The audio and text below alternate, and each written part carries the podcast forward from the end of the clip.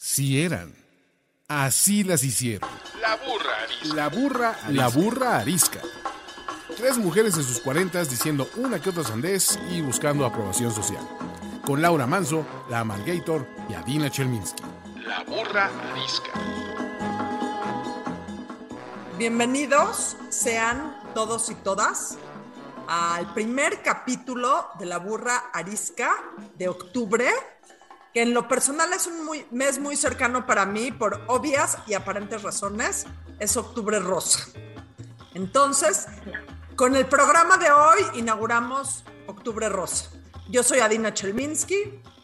Yo, soy, la Laura Y yo soy Laura Manso. Disculparán ustedes, pero no tenemos el orden general. El día de hoy está con nosotros Rina Hitler, que combina dos cosas que se nos hacen fundamentales para hablar eh, de cáncer de mama, de cáncer de pecho, de cáncer de chichis, de cáncer de tetas, de cáncer de como le quieran usted llamar. La primera es que es médico. La segunda es que es sobreviviente de cáncer de mama. Y la tercera es que hoy dedica su vida a Fundación Alma, que si bien, corrígeme Rina si estoy mal, se dedica a atender a mujeres con cáncer de mama, sobre todo en este proceso de reinicio de su vida y de reconstrucción de sus senos una vez que tienen cáncer de mama. Así es. La verdad es que muchas gracias por la invitación. Qué, qué honor estar en su primer programa de octubre. Me encanta estar con ustedes tres, tres mujeres con las que sí me identifico. Y pues hablando de algo que es importantísimo este mes, chichis, mamas, papas, juanas, julianas, chicharrones, como le quieran decir, pero hay que decirle, y sí, Fundación Alma nació en el 2009 después de que a mí me dio cáncer y decidí pues cambiar y hacer las cosas diferente a lo que lo estaba haciendo. Y por eso hice Fundación Alma, para que eh, ninguna mujer mexicana se quede sin esta parte tan importante que es la reconstrucción. Pues desde hace pues, 12 años, cada, antes de la pandemia, cada mes y medio, cada dos meses, nos íbamos yo con todo mi equipo, puro cirujano plástico, pues muy bueno, reconocido, nos vamos a diferentes estados de la República a hacer cirugías de reconstrucción. Y es una parte increíble porque creo que yo siempre digo que a mí me dio cáncer y es lo mejor que me ha pasado en la vida porque como que pude conjugar mi vida profesional con esta parte que siempre había tenido altruista y, me encanta, ¿no? Poco a poco ya estamos regresando a lo normal después de esta pandemia que casi estuvimos sin operar un año y medio, pero bueno, ya empezamos nuestras campañas, ya empezamos eh, nuestros diferentes programas que tenemos, porque también tenemos un proyecto muy importante que seguramente han escuchado, un proyecto de educación a niñas de quinto año de primaria que les enseñamos la importancia de la autoexploración a partir de quinto año de primaria en, eh, con una publicación de Esme Pardo que se llama El Brasier de Mamá. Entonces son proyectos, la verdad, diferentes que ninguna otra fundación ni que ni el gobierno hace. Así que la verdad, tengo que decir que soy una mujer muy afortunada, que amo mi trabajo y, me encanta, la verdad, octubre, porque pues sí se le da mucha visibilidad al tema, pero también por otra parte, tristemente, lo que le platicaba a Dina es que ya se acaba octubre y como que la gente cree que a las mujeres ya no nos da cáncer. Entonces, estoy muy contenta de poder hablar con ustedes de diferentes cosas, de tabús que existen alrededor del tema del cáncer de mama, que es lo que más frecuentemente me preguntan. Bueno, antes de entrar en materia, tenemos que romper el hielo como si no lo hubiéramos roto ya, con la pregunta incómoda. ¿Nos puedes preguntar lo que sea? Nada más a sabiendas que tú también lo tienes que contestar. Oigan, desde que me mandaron así de esto de las preguntas, como que pienso y pienso y pienso, y sí o no cuando eran así como que chiquitas y así, a todo el mundo le preguntaban, oye, ¿tú haces pipí en la regadera cuando te bañas? Esa era la pregunta así de cuando eras chiquito, pero fíjate, fíjense que yo pensé en esta pregunta, pero yo siempre promuevo un tema que se llama sobrevivir no es suficiente. Entonces, yo te las dejo, ustedes qué, qué, qué, qué parte de su vida viven y qué parte sobreviven, ¿no? Entonces, sí, sí, más así como para romper el hielo, a mí me encantaría y con todas las personas que platico, me gusta mucho que se queden pensando así para por lo menos el resto del día si viven o sobreviven. A mí me queda clarísimo que Adina es igual que yo y que vive al máximo y le vale tres pepinos lo que la gente pueda decir. Más o menos, más o menos. Pero no entendí, la pregunta es que si hacemos pipí en la regadera o si no, no. sobrevivimos. no entendí. No, cuando me mandaron esta, esto de hay que hacer una pregunta, ya sabes que así, ¿a poco no de chiquita? Cuando eras chiquita le preguntabas, oye, ¿tú haces pipí en la regadera cuando todo el mundo hace pipí en la regadera cuando te bañas? ¿O estoy en un error? Sí, 100%. No, no estás en... Yo sí, o sea, objetivamente yo sí. No, yo, bueno. No. Ay, no. No, yo no, y además es la razón número uno por la que jamás en mi vida me bañaré en ningún lugar que no sea mi regadera, si no es con chanclas. Lo primero que meto a mi maleta son las chanclas. Soy Bien, asquerosísima. Asquerosísima. Pero esa no es la pregunta. No, pero no esa no pipí era- en la regadera, me parece asqueroso. Es más, ¿Y en la salido- tuya propia? No, guácala. Bueno, ¿En serio? Sobre si, sobre si vivimos o sobrevivimos. Yo creo que depende del día. Yo creo que hay días que estás ávido de disfrutar o ávida de disfrutar todo y días que la inercia te jala y lo único que puedes hacer es sobrevivir. Y no es solo porque tienes algún problema que dices, hijos, esto le tengo que sobrevivir, o sea, este lo tengo que, que pasar, pase lo que pase, o que ver cómo fluyo mientras pasa, sino no solo por los problemas, sino por la cantidad de requerimientos y ocupaciones de, del día a día el- en la época moderna. Laura, No, pero yo creo que hoy en día nos tenem- tenemos más consciente eso de vivir hoy porque la vida se acaba, ¿no? O sea, a pesar de las circunstancias. absolutamente. O sea, a ver, es que yo le llamo sobrevivir a, o sea, cuando la vida se pone perra, porque, porque es inevitable y porque es parte de la vida, este, a la hora de sortearlo o de, o de no sortearlo y darte el madrazo y caerte y dolerte y revolcarte en el dolor y la verdad, o sea, no, no, no, no puedo, no puedo decir que, que a estas alturas he aprendido a sortear todo, ¿no? Pues a veces uno se, se cae. Yo en mi entendimiento sí dije, o sea, sí suelo decir, puta, sobreviví, güey. O sea, ya pasado ese momento, sobreviví. Este, y siempre me ha parecido un ideal increíble vivir el hoy y vivir el presente. Pero es un ejercicio de todos los días que, que me cuesta a veces muchísimo trabajo de... eh, eh, cuando aprendí a meditar entendí eh, la diferencia del vivir en el presente y de cómo funciona la mente y cómo funciona este, todo tu organismo, pero a veces sí uno sobrevive, man. La verdad, a veces uno sobrevive este, cuando viene el tormentón. ¿Qué dice la Margator de esto? Que veo su cara me, me fascina. Yo pienso que mm, vivir es ir sobreviviendo.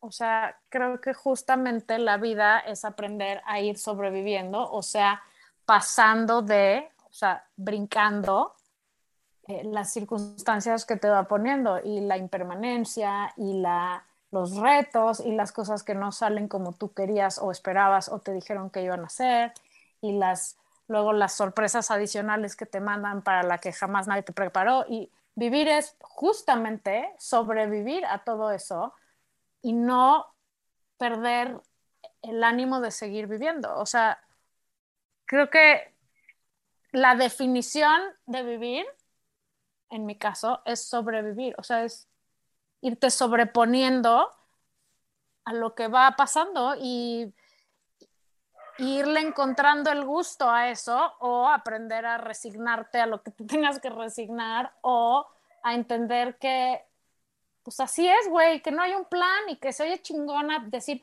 ay, sí, yo vivo y disfruto cada momento y lo vivo al máximo. Yo pienso, sin ofender a nadie que sí lo dijo aquí, que es una mamada. O sea,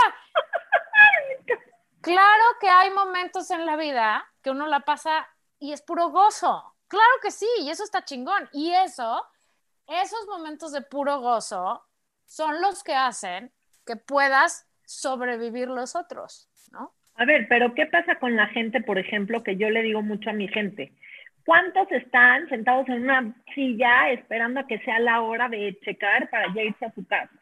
O sea, es sobrevivir a un trabajo pinche que no te gusta. Salte de tu zona de confort y búscate un trabajo que te levantes todos los días y digas, wow. Pero lo que pasa es... Imagínense hoy cuánta gente, porque sí conozco, que se levantaron junto a un güey que dice, puta madre, ¿qué hago aquí? ¿No? Eso es sobrevivir, dices, puta, muévete de tu zona de confort para vivir bien. Sí, pero eso es muy fácil decir desde el privilegio de poder tomar decisiones así. Porque una persona que tiene un trabajo miserable, este, pero que de eso comen sus hijos en un país en donde está parada la puta economía, es muy complicado decir, ay, esto no es vivir como yo quiero, entonces a la chingada y me busco un trabajo como el que yo quisiera. O sea, eso se oye muy romántico y por eso digo que pura mamada si alguien dice que hay que vivir plenamente. No, hay que vivir lo que uno tiene que vivir, aunque a veces sea sobreviviendo y hay que encontrarle el gusto a eso y entender que, por ejemplo, ese que trabaja ahí, pues sí, no es el que más quiere y tendrá que empezar a buscar otros si eso es lo que quiere, pero a lo mejor no nada más no quiere, sino que no puede con qué, ¿no? Y la señora que te para y duerme con un güey con el que no quiere estar, ojalá todas pudieran pararse y largarse, pero hay muchas que no pueden. Y entonces... Pero yo creo que no es imposible.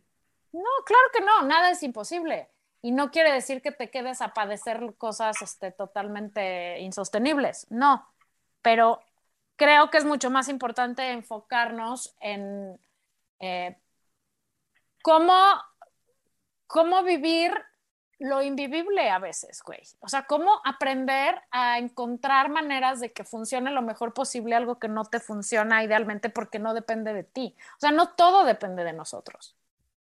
Fíjate que una vez fui a la cárcel a dar una conferencia y hablar de sobrevivir no es suficiente. Y me preguntó una, una chava, yo creo que de mi edad, no sé, dices, ¿cómo me dices esto si estoy privada de mi libertad porque me violaron, porque no sé qué? O sea, y que dices, puta, o sea, ¿qué le digo? Digo, hoy en día esa mujer ya está fuera del penal, ya tiene un trabajo, o sea, en el momento a lo mejor y lo ves caótico y caótico, pero yo creo que hay que cambiarle. Hay que cambiarle todos los días para, para llegar a un momento que digas vivo, vivo como quiero vivir. Incluso esta chava del penal ya salió, sé perfecto dónde está. No, está bien, pero también hay que saber que muchas cosas y circunstancias de la vida no van a ser como tú quieres. Y que si para ti eso no es vivir bien, pues ya te chingaste, güey, porque van a ser muchas cosas que no van a ser como tú quisieras. Entonces, más bien hay que aprender. se llama resiliencia, es hacer lo mejor posible de los peores momentos. Que justamente con la pandemia, el que no haya entendido este tema, porque antes, ¿quién hablaba de resiliencia? O sea, mucha gente ni siquiera sabía que existía este término. Y hoy, después de la pandemia, te encuentras con mucha gente que ya entendió que de los peores momentos siempre puedes sacar algo bueno, creo yo. Eso es un hecho. Y con eso demos pie al tema de por qué te tienes que tocar las chichis. Y algo que pensé cuando estábamos hablando que entre nosotras qué énfasis o qué giro le íbamos a dar al tema del cáncer de mama, que es un tema muy complejo, con muchas aristas, con muchas cosas, decidimos que íbamos a hablar de prevención. Y la pregunta es, ¿por qué seguimos hablando de prevención cuando debería ser algo ya absoluta? Nadie te dice, lávate las manos después de ir al baño. Nadie te dice, eh, lávate los dientes en la noche. ¿Por qué seguimos hablando de prevención y por qué todavía existen mujeres que no están, no dispuestas, no es la palabra, que no están conscientes de la importancia de la prevención personal eh, del cáncer de mama? hay dos cosas muy importantes. Uno, hablar de prevención y otro, hablar de detección oportuna. En México pasa un fenómeno que pasa en muchos lugares, que es que las mujeres no se tocan porque no saben cómo o porque les da miedo. O sea, esas son las dos cosas porque las mujeres no nos tocamos. Y realmente, cuando las mujeres ya tienen un caso cercano de la comadre, la vecina, la prima, whatever, ya dicen, ay, sí me tengo que tocar. ¿Y qué es lo que pasa cuando ya hacen conciencia de que se tienen que tocar? Las mujeres no conocemos nuestro cuerpo. La realidad es que todavía existen tabúes desde que somos chiquitas de no te veas, no te toques. Siguen habiendo comunidades de que tienes que pedir permiso para ir al doctor. Que todo eso hace que la cultura mexicana, vamos a hablar de México, haga número uno que no hayan acciones eh, eh, ni de prevención ni de diagnóstico oportuno. El 60% de los casos que se diagnostican en nuestro país es por eh, diagnósticos tardíos, que ya no, o sea, que realmente si se hubieran diagnosticado antes, quizá se podrían haber curado. Y no les digo ahorita con la pandemia, si antes era el 60%, ahorita estamos en el 85% de las mujeres que en, último, en el último año y medio han tenido que postergar sus citas, eh, incluso mujeres eh, que estaban acostumbradas a hacerse su mastografía una vez al año, pues no, claro que en la pandemia no se, las no se lo hicieron porque a lo mejor los centros donde se los hacían ya son centros COVID y no fueron porque les dio miedo, a lo mejor también porque el camioncito de las mastografías del gobierno pues ya no pasó por la pandemia.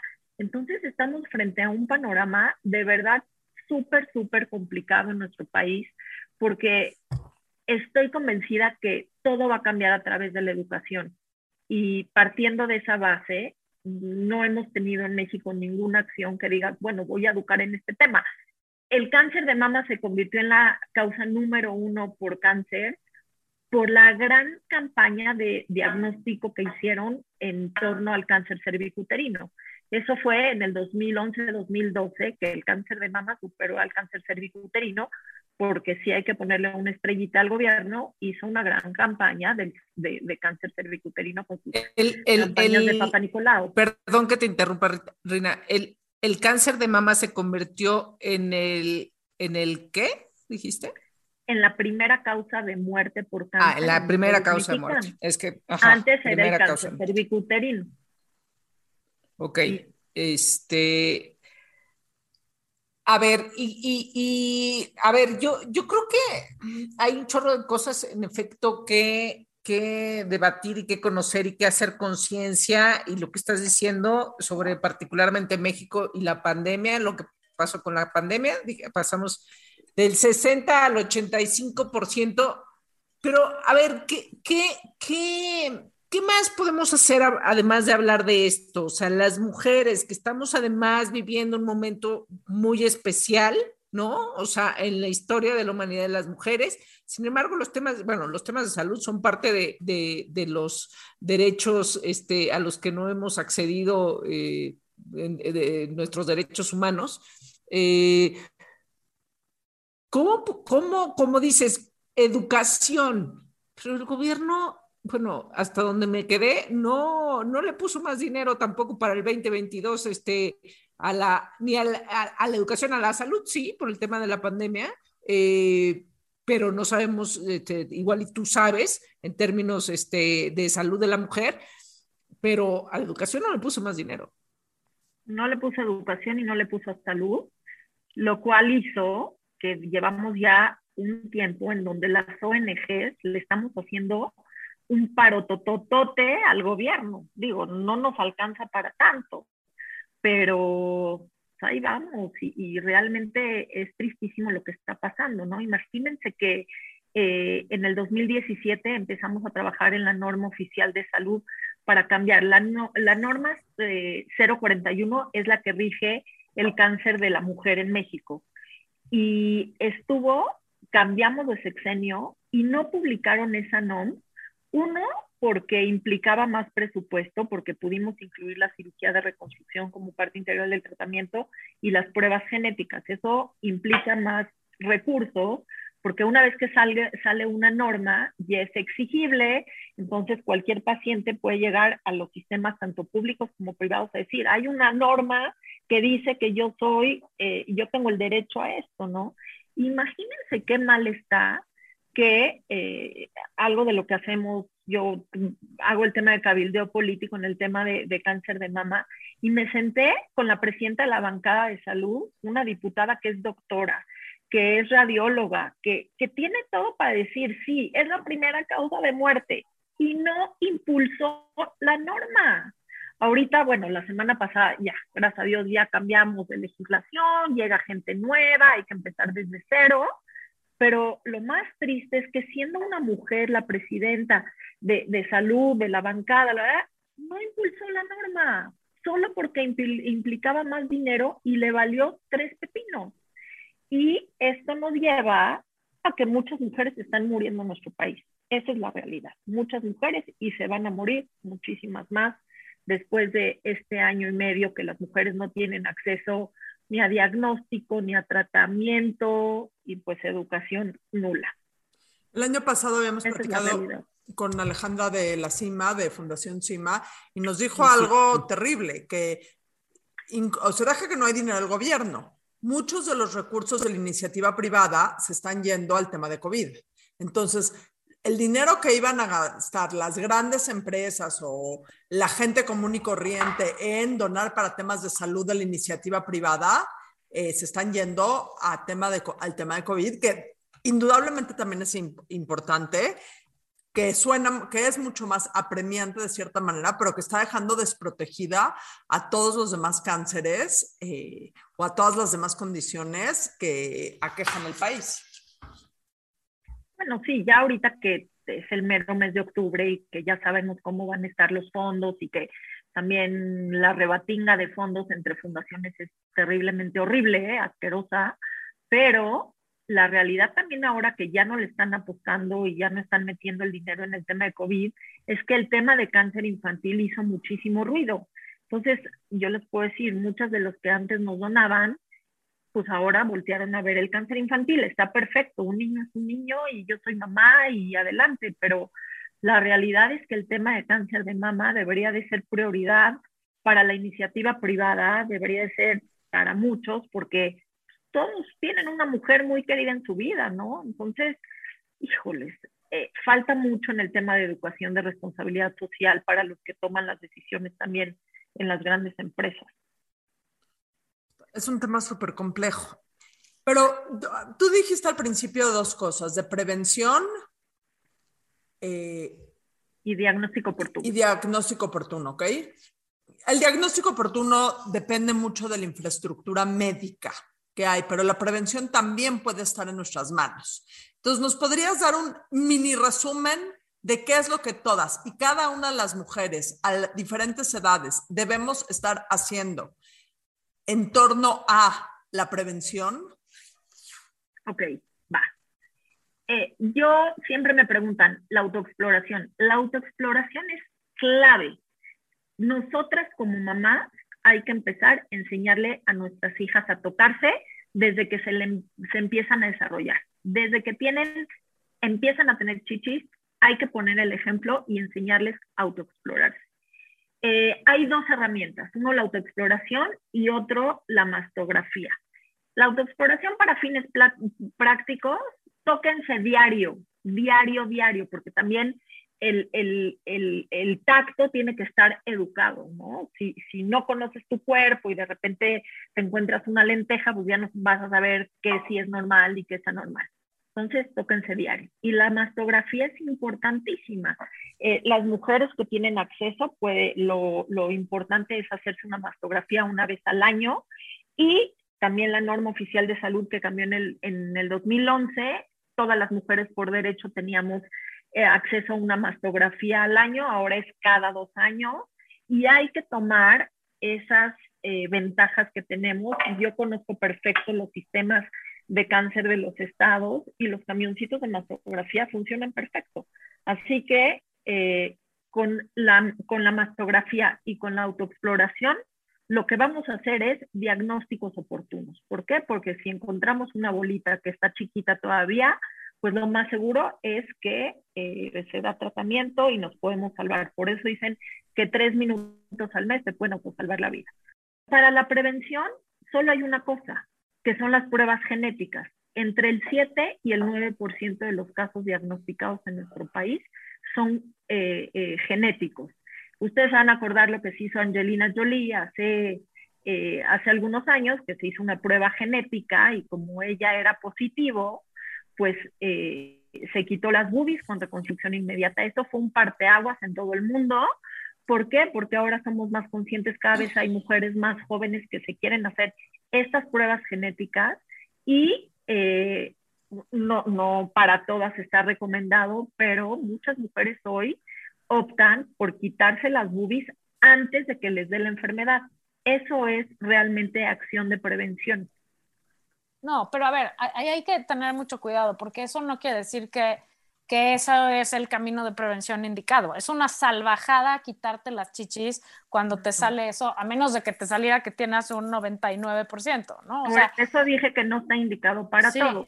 Sí. Y además sí hay criterios genéticos en donde cuando tú recibes las pruebas, según cada gen cómo está expresado, porque ya no, sabe, ya no nada más son dos genes que sabemos, eh, se puede dar a las mujeres diferentes alternativas. Hoy existe en el mundo algo que se llama cancerofobia y hay mujeres que vieron a su familiar sufrir tanto con un proceso de cáncer de mama que deciden hacerse esas pruebas y que dicen, yo prefiero quitarme antes de que me dé, ¿no?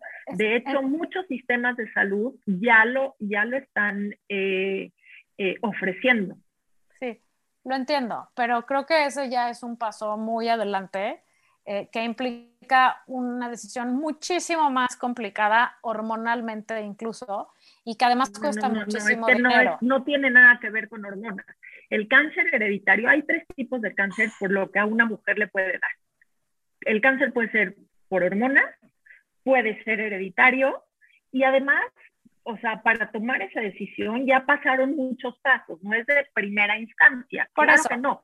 Entonces, justamente lo que quisiera, creo que es importante hoy que, no, que hablemos es, antes de llegar a ese último paso, que efectivamente ese es un paso en el de que vas porque tu mamá se murió de eso, tu hermana también, tu otra hermana también, tus tías y tal, eh, que además ya no quiere decir, además el cáncer de mamá antes era una cosa que le daba en familias, ¿no? O sea, era una cosa totalmente genética. Ahora, por lo que comemos, olemos, respiramos, hábitos y miles de cosas que hemos vuelto locas a nuestras hormonas con otras maneras, le puede dar un cáncer de mama a una niña de 25 años, lo cual hace 30, 40 o 50 años era una cosa muy extraña, ¿no? Entonces, ok, ese tratamiento es para cuando tienes realmente unos antecedentes muy cañones o la posibilidad de hacerte esta prueba porque sí y ya tú decidirás si eso es lo que quieres hacer. Pero concentrémonos en la parte de antes, o sea, porque tocarse... no, no,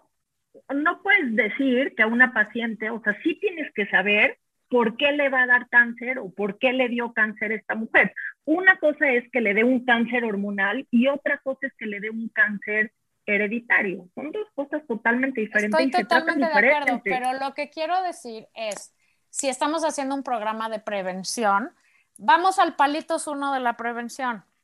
Es que prevención es eso, prevención son pruebas genéticas. déjame acabarte de decir lo que te quiero decir. En la primera parte de la prevención, como bien decías, es eh, el tema de autoexploración, de tocarte. Es para diagnóstico oportuno. Una cosa es diagnóstico oportuno y otra cosa es prevención.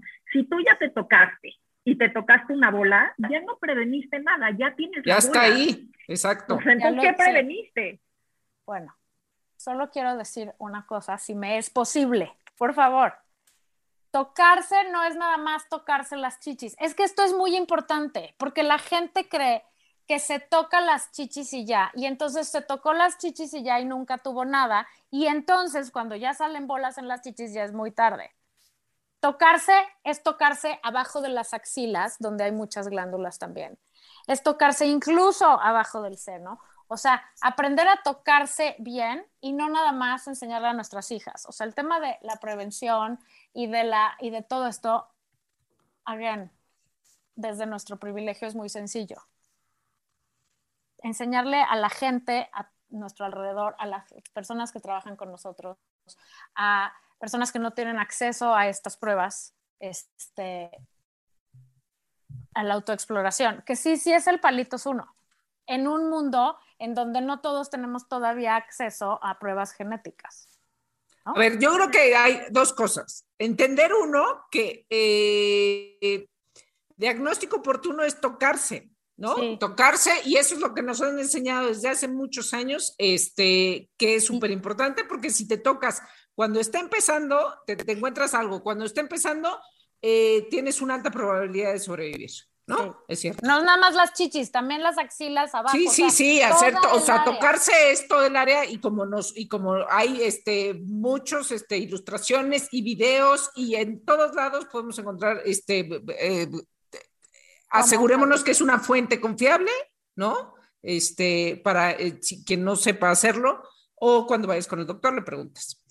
Dos, yo, estas, estas pruebas genéticas son otra cosa y creo que en efecto, pues no están, no, no, no sé ni cuánto cuesten. Yo, yo iba a preguntar, uno, las pruebas genéticas este, son parte de un estudio en general, son pruebas genéticas en específico, o la gente se las hace porque precisamente eh, hereditaria, o sea, pueden, pueden eh, traer un gen ahí que, este, que les produzca el cáncer. Este, y en efecto, pues, este, pues no todo el mundo no las podemos hacer, o sea, porque hay tanto cáncer, o sea, la verdad, de, no sé si, si en mi familia hubo cáncer de otra cosa este, es probable que yo tenga cáncer, sí, pero es probable que, más probable que yo tenga cáncer si mi mamá o mi abuela tuvieron cáncer eh, de mama, ¿no? Sí, es que ya sé cuál está haciendo acá. Hay dos cosas diferentes, que es lo que me pasa todos los octubres con los mercadólogos de todos nuestros sponsors. Todo el mundo en octubre habla de prevención, cuando el término está como que mal empleado. Una cosa es prevención y otra cosa es diagnóstico oportuno.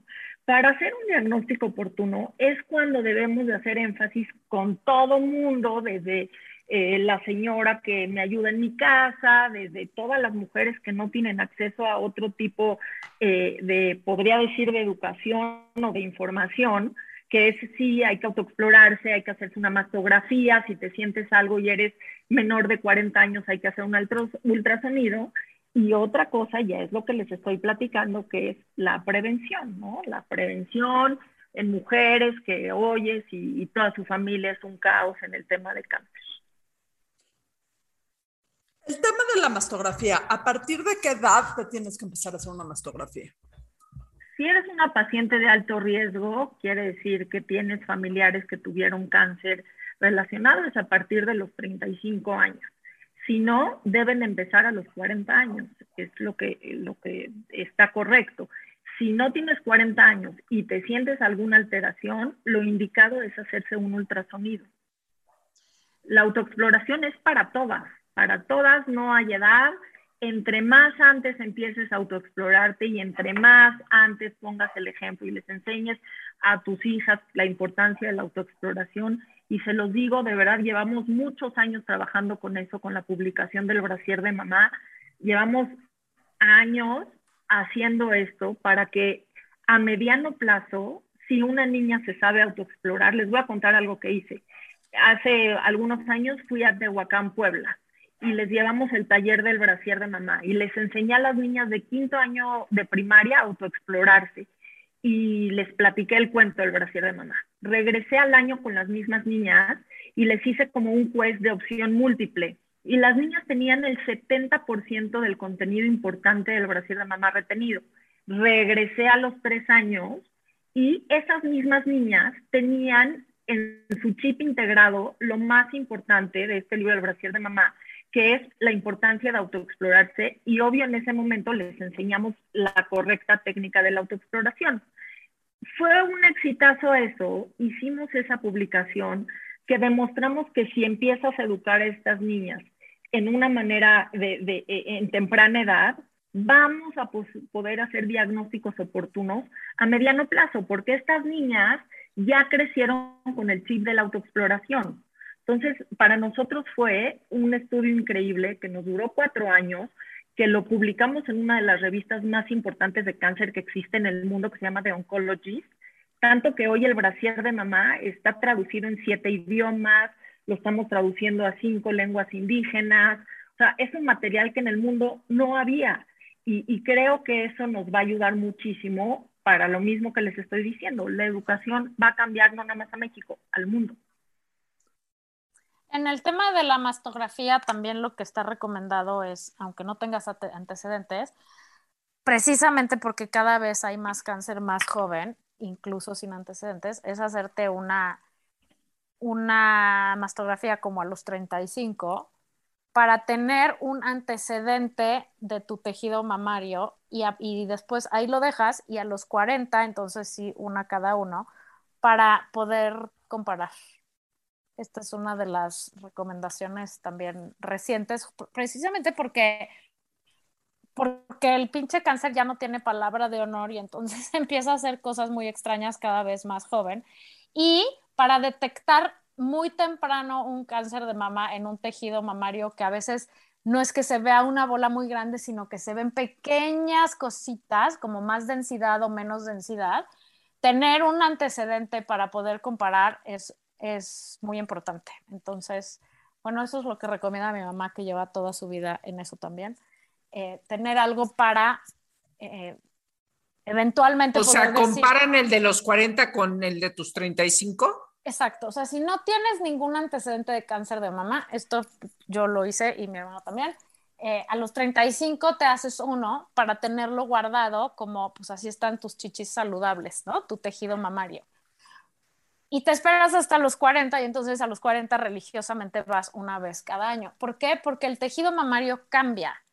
Eh, cambia también sin, sin digamos, sin que se enferme, ¿no? Pero va cambiando, digo, el, mismo hecho de que las chichis se te van colgando, pues, porque así es, güey, la ley de la gravedad, el tejido mamario por dentro también cambia. Y a veces en esos cambios pueden haber cosas que puedan o puedan no ser un principio muy temprano de cáncer de mama. Y tener este referente es muy útil para decir, no, mira, es, o sea, su tejido mamario se ve igual, que como se ve eh, ahora, o no, sí cambió muy cañón y esto no está bien, porque ahí es donde puedes realmente pescar y esa es la clave de, y la, el gran privilegio de poder ir a lugares de diagnóstico de muy alta calidad, en donde te pueden detectar un cáncer de mama en un estado, eh, en un eh, nivel muy, muy, muy, muy, este, ¿cómo se dice?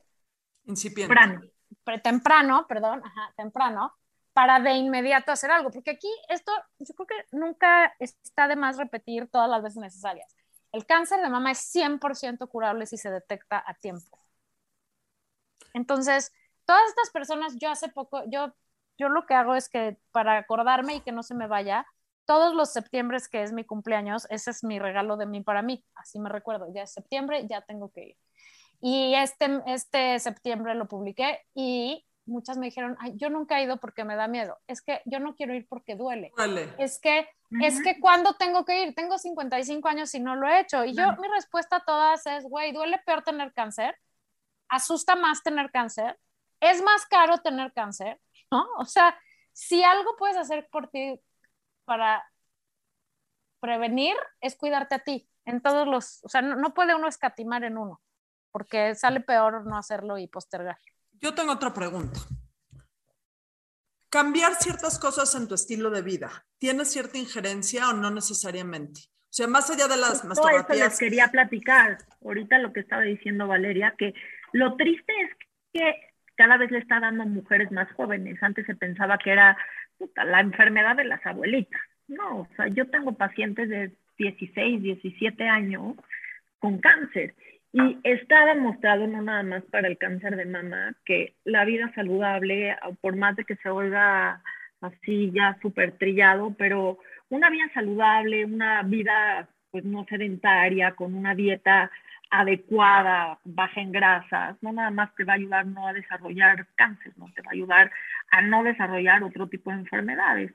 Y ciertamente como que eso nos ha ayudado muchísimo ahora que pues muchos vivimos en el tema de la cultura fit, que pues, no hay que ser extremista, ¿no? Pero hacer poquito ejercicio, comer bien, eso ayuda a no fumar, eh, alcohol poco o nada, y todas estas cosas, pues obvio que influyen en, en, en, prevenir muchas enfermedades, ¿no?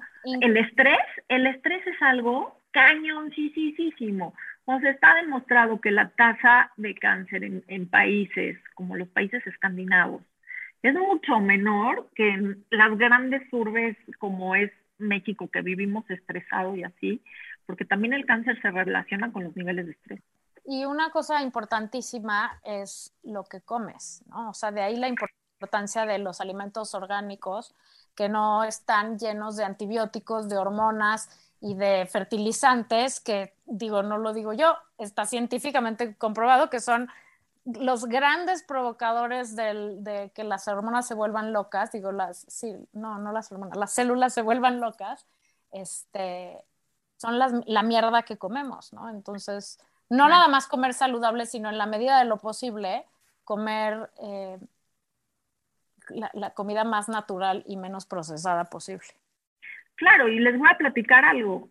Ahora somos tantos habitantes en el mundo que para que un jitomate dure en el, en el súper dos semanas, su material genético está cambiado, ¿no? Y hay muchas veces, por eso, como dicen que eh, eh, para que, por ejemplo, una vaca de más leche, pues le dan miles de hormonas para que crezca más, todo así, ¿no? Entonces, a la medida de lo posible, poder comprar por lo menos huevo, leche, carne y pollo, a la medida, eh, poder comprar orgánicos, ¿no? Para que un pollo crezca rápido, hormonas. Para que dé más leche, hormonas.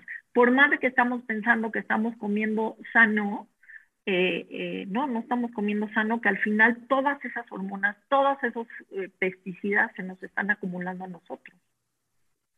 Lina, ¿dónde te podemos conseguir? ¿A dónde te podemos seguir? ¿A dónde te podemos buscar? Y dinos, ¿ustedes viven de donativos o cómo vive Alma? Nosotros vivimos de, donativos, de, donativos de gobiernos, que tenemos muchas alianzas con diferentes gobiernos para nuestros proyectos de educación, eh, que es una parte que nos hace autosustentable a la fundación, y de donativos de la iniciativa privada y de gente normal, común y corriente. Ahorita tenemos algo padrísimo, que es una aplicación que se llama K-Hero, que la pueden bajar los que son corredores.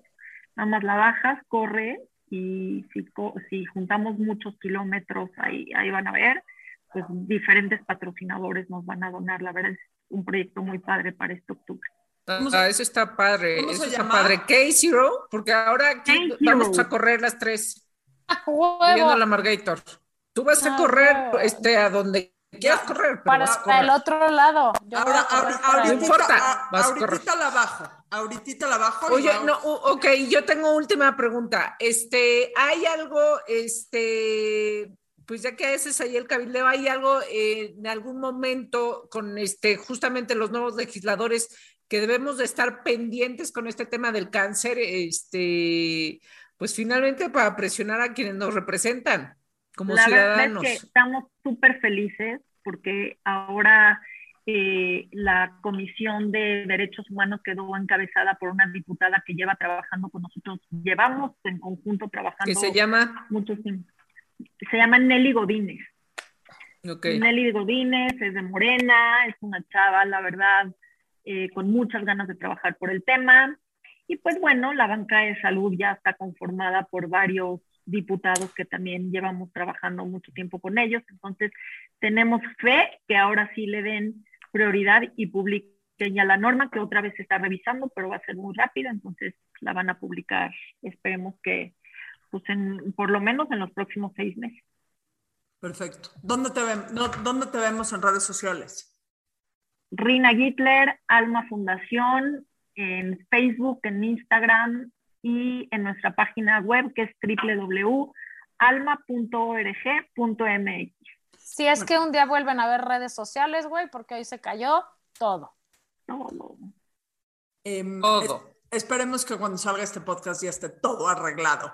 Eh, y no te puedes ir, Rina, sin decirnos quién tiene ondita. Ay, no sé, Adina, es una pregunta difícil. o sea, no tiene que ser la única persona que creas que tiene ondita, puedes darle...